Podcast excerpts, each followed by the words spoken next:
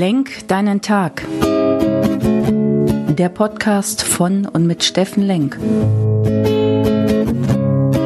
Alles beginnt und endet mit dir selbst. Viel Spaß bei der heutigen Folge.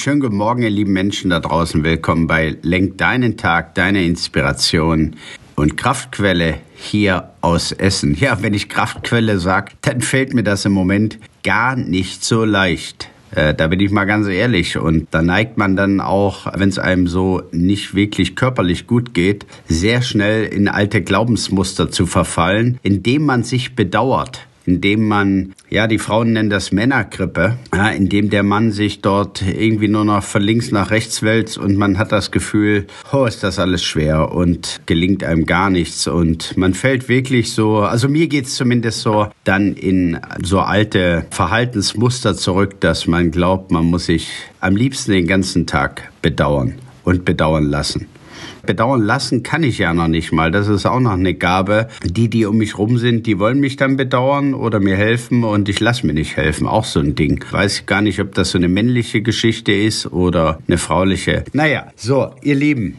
Freitag wurde ich tatsächlich operiert, denn sie wissen nicht, was sie tun. Hätte ich vorher drüber nachgedacht, hätte ich es vielleicht nicht gemacht, weil wenn so der rechte Ellenbogen dann fehlt oder der rechte Arm nicht mehr bewegt werden kann und alles kurz vor Weihnachten passiert, gehen muss und die Kinder alle da sind und so weiter und so fort und man gerade irgendwie im Renovierungsstau auch noch steckt. Nicht ganz so einfach, sage ich euch. Ja, und da besteht man aus Schmerztabletten und äh, ja, denn sie wissen nicht, was sie tun. Auf der anderen Seite ist es natürlich so, dass ich dann positiv war und gesagt habe, hey, jetzt seh's mal so, dass du ja überhaupt dran kamst, dass du, wo so viel Leid im Moment auch in unseren Krankenhäusern zu beobachten ist, dass du überhaupt operiert werden durftest, ist auch wieder eine Gnade. Aber, liebe Leute, heute ist ja Montag und Montag heißt ja bei mir immer, die vergangene Woche zu reflektieren und am Montag die neue Woche zu nutzen und sie besser zu machen, sie zu deiner Woche zu machen. Und jetzt haben wir noch fünf Tage bis Heiligabend. Und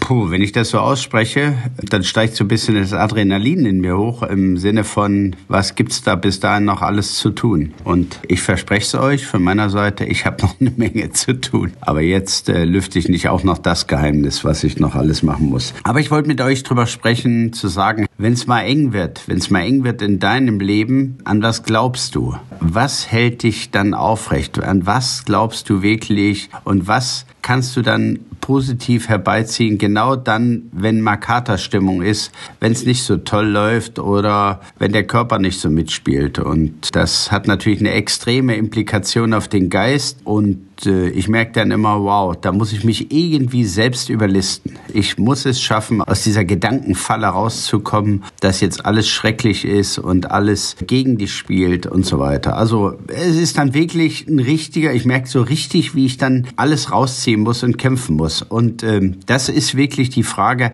an was glaubst du? Ist natürlich toll, wenn du an dich selbst immer glaubst und tatsächlich ehrlich und dich selbst liebst, dann gelingt dir das Leben, ja. Und wenn du jeden Tag noch dankbar bist für die Dinge, die du da in dein Leben bekommst, wunderbar. Dann muss ich sagen, wow, dann äh, kannst du hier ausschalten, brauchst du das hier alles nicht, weil du lebst halt selbstbestimmt, voller Selbstliebe, voller Dankbarkeit wunderbare Attitüden, die wir alle gerne hätten. Aber die gelingen, glaube ich, nicht jeden Tag. Was macht euch im Glauben stark?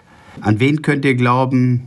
Und wie gelingt es euch immer wieder, an euch selbst zu glauben? Und ähm, kleine Geschichte gestern Abend, ich habe dann doch irgendwie den Tannenbaum schmücken dürfen und die Lichterketten und so weiter und so fort. Und äh, das ist natürlich, wenn man dann so einarmig unterwegs ist, eine echte Herausforderung. Und ich merkte immer wieder, wie meine Tochter mit glänzenden Augen da stand und sagt, Papa, mach mal, damit wir die Kugeln ranhängen können. Und ich hatte keine Lust. Und die Schmerzen waren auch wieder da und dann habe ich das alles machen müssen. Okay, und danach war ich natürlich richtig fertig und kam so ein richtiges Loch und habe gedacht, jetzt muss ich mich aber mal auf die Couch setzen und so richtig selbst bedauern. Und dann schalte ich den Fernseher ein und guck mal wieder den Weltspiegel. Und ehrlich, ich kann es euch nur so sagen. Es war ein Bericht über Syrien, über Kinder, die von der Müllkippe leben und ihre Familie ernähren müssen. Acht bis elf bis zwölfjährige Kinder und ich muss es einfach mit euch teilen. Mir liefen wirklich die Tränen runter, weil ich dachte, verdammt nochmal,